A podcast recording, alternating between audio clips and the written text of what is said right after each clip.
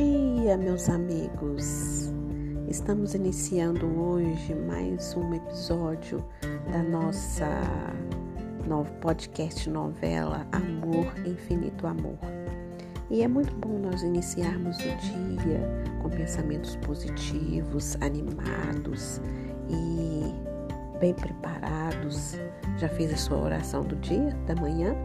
Então, vamos para mais um capítulo da nossa do nosso podcast Amor, Infinito Amor.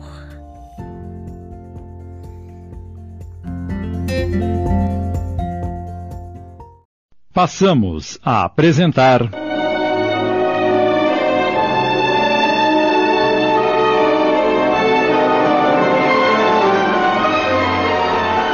Amor, Infinito Amor Obra ditada pelo espírito Elisa, psicografada por Graça Leão, adaptação de Sidney Carbone.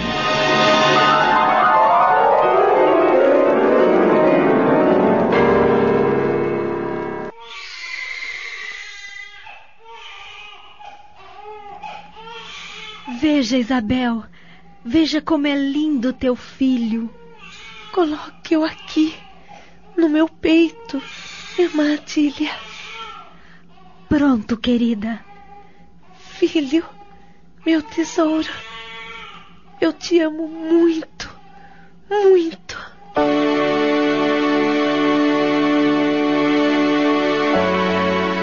A alegria era geral. Todos queriam ver de perto aquele pequeno anjo de amor. A decepção ficou por conta de Albertinho que queria seu amiguinho já pronto para brincarem com os soldadinhos. O garotinho recebeu na pia batismal o nome de Luiz Alberto.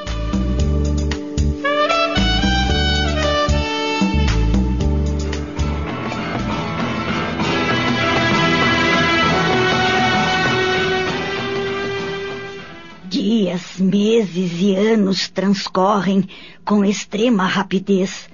Não os víamos passar ocupados com nossos filhos crescendo fortes, inteligentes e saudáveis. Até que a dor da primeira separação nos bateu à porta. Nossa querida Josefa acaba de partir desta vida. Meu Deus! Que Deus receba sua alma com o júbilo que ela merece. O que me conforta é que o seu passamento foi rápido, tranquilo e sem sofrimentos, como ela sempre desejou. O coração cansado de tanto amar e servir não suportou mais o peso da vida física e resolveu parar nesta noite tão fria de inverno.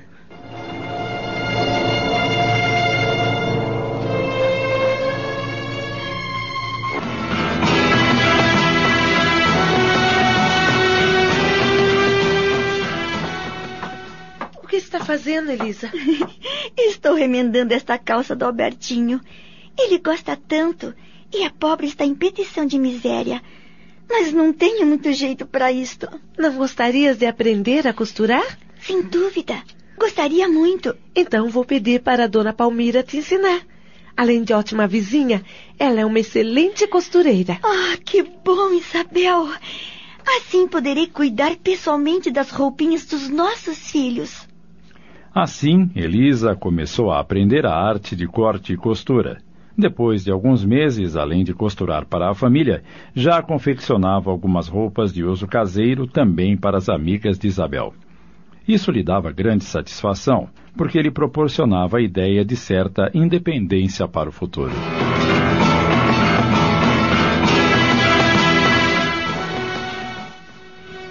Alguns anos mais tarde, Albertinho começou a frequentar um colégio contentíssimo em aprender as primeiras letras. À tarde, regressando da aula, exibia orgulhoso suas garatujas e mal traçadas linhas. Não está bonito? Muito, filho. Muito bonito. Mas podes melhorar ainda mais, meu querido. A madrinha tem toda a razão, Albertinho. Com esforço, vai se tornar um grande homem no futuro. Albertinho e Luiz Alberto davam-se muito bem. Viviam sempre juntos em grandes camaradagens. Tratavam-se como irmãos, entendiam-se às mil maravilhas. O relógio do tempo não parava.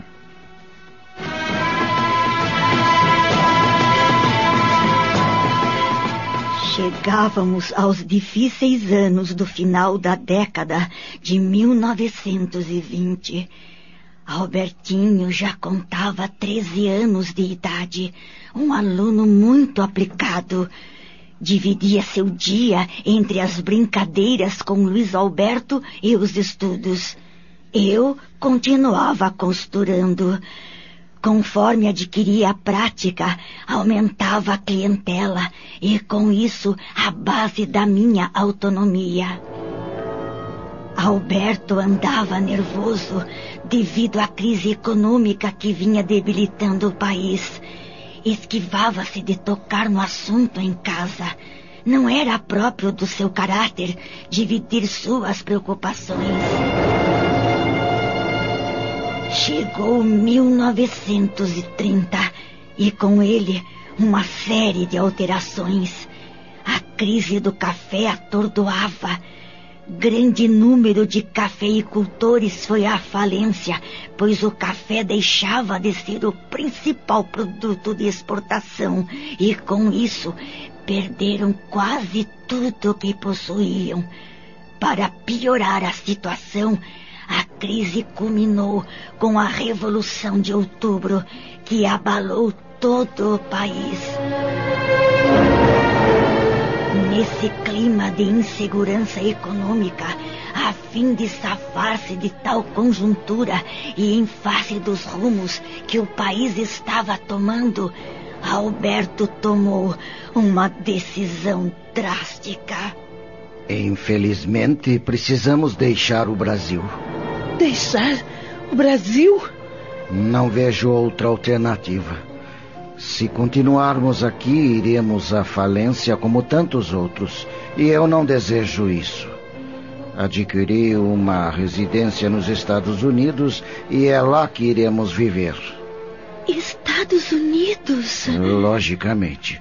Você e Albertinho nos acompanharão, Elisa.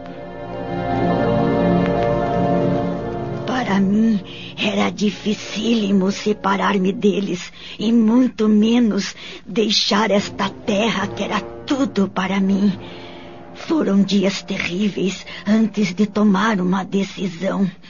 Às vezes saía à rua para refletir, mas meu coração se recusava a tomar qualquer decisão definitiva entre o amor à pátria e o amor àquela abençoada família que era minha. Por fim, pensando nas dificuldades que encontraria em enfrentar a vida num país estranho, sem conhecer a língua, as crenças e costumes, sem um sustentáculo próprio e firme, imaginei que poderia comprometer o futuro de meu filho, já mocinho teria de interromper os estudos até que aprendesse a nova língua. Viver como parasita às expensas de nossos benfeitores, ainda sabe-se por quanto tempo, e mais outras dificuldades dificílimas de superar. Pensando bem os prós e os contras, senti que estava capacitada e disposta a enfrentar a vida com minhas costuras aqui mesmo. E cheguei à conclusão de que deveria recusar o convite. Foi com o coração sangrando que os encontrei na biblioteca. Posso entrar? Sim, Elisa. E então? Já tomastes uma decisão? Sim, Alberto. Senta-te, querida. Obrigada. Fale, Elisa. Ai, acreditem que esta foi a mais difícil decisão que precisei tomar em toda a minha vida. Talvez esteja abrindo mão da minha segurança e a de meu filho, que sempre desfrutamos ao vosso lado. No entanto, vejo que todos nós precisamos um dia assumir a responsabilidade de nossas existências. Elisa, pelo amor de Deus, o que estás querendo dizer? Será que é o que estamos imaginando? Perdoe-me, mas. Estou firmemente decidida a ficar. Estamos apresentando. Amor, Infinito Amor. Voltamos a apresentar.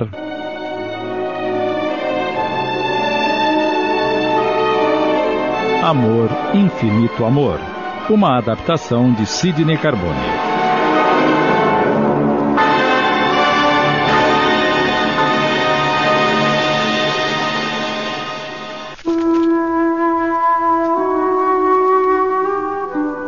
Então, não nos acompanhará?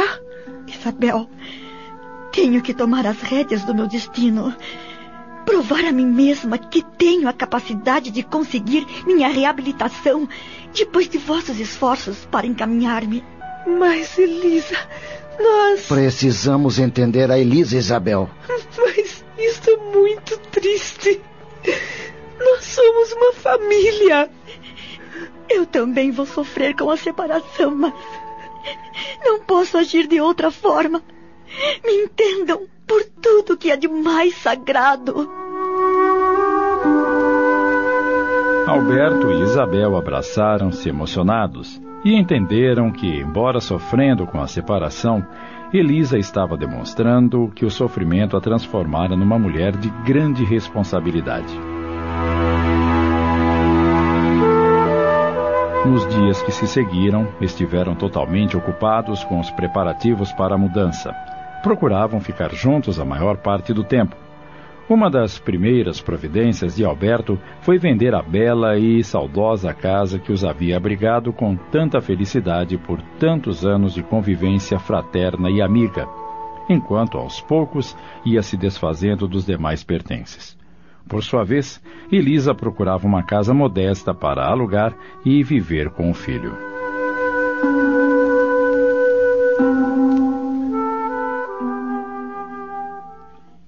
Certo dia, Alberto e Isabel chegam da rua e entregam uma pasta com documentos a Elisa. O que é isso?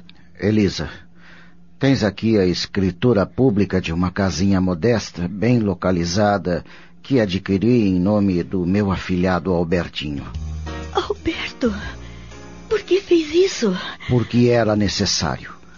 Assim não faltará um teto para vocês se resguardarem das asperezas da vida. Quanto aos estudos do Albertinho, já tomei algumas providências. Abri uma pequena conta num banco rendendo juros em teu nome, para que supras as necessidades do meu afilhado no colégio, proporcionando-lhe uma boa educação. Em caso de alguma dificuldade, deixarei o meu endereço para que entres em contato conosco. Prometa-me que em qualquer situação difícil que surja, nos comunicará imediatamente para que possamos partir tranquilos. Alberto, não tenho palavras para exprimir a emoção que estou sentindo. Meu peito está apertado. Acredito que não existe neste mundo maior prova e demonstração de amor, afeto e desprendimento. Só me resta elevar uma prece de gratidão a nosso Pai.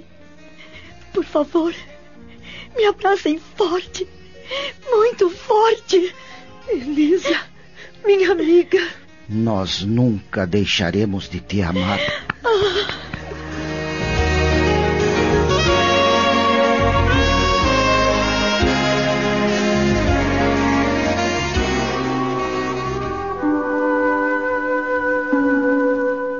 Afinal, chegou o dia da partida. Foram muitos os brasileiros que deixaram o país naquela ocasião. Inenarrável a dor que Elisa sentia ao ver partirem seus anjos protetores.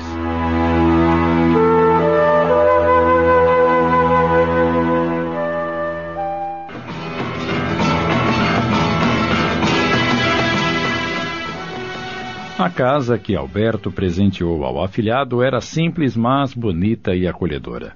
Havia um pequeno jardim na frente com canteiros florescidos e muito bem cuidados. Sempre que se sentia saudosa e tristonha, era ali que Elisa se refugiava, dando expansão às lágrimas. A vista daquelas flores revivia as doces recordações daquele primoroso casal. As cartas demoravam até meses para chegar. Felizmente, sempre traziam boas notícias, o que a deixava contente por saber que Alberto e Isabel estavam se dando bem e já se sentiam fazendo parte do novo país.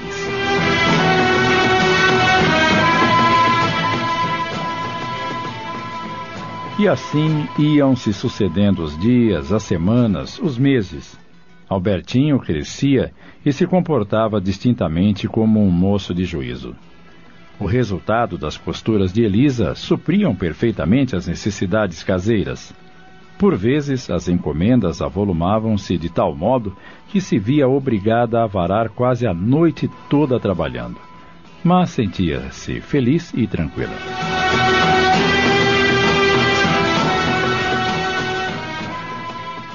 Um dia, ao regressar do colégio, Albertinho proferiu a pergunta que Elisa sempre temeu. Mãe, posso te fazer uma pergunta? Sim, filho. O que deseja saber? Quem é o meu pai? O quê? Eu perguntei quem é o meu pai.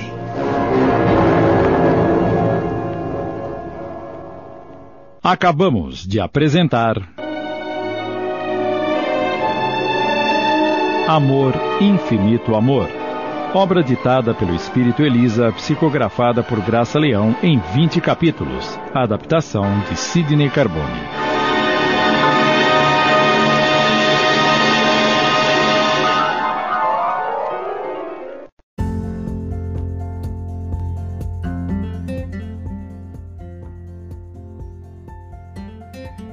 Estamos de volta e nesse instante acaba né, o episódio de hoje e amanhã teremos mais novidade na nosso podcast novela.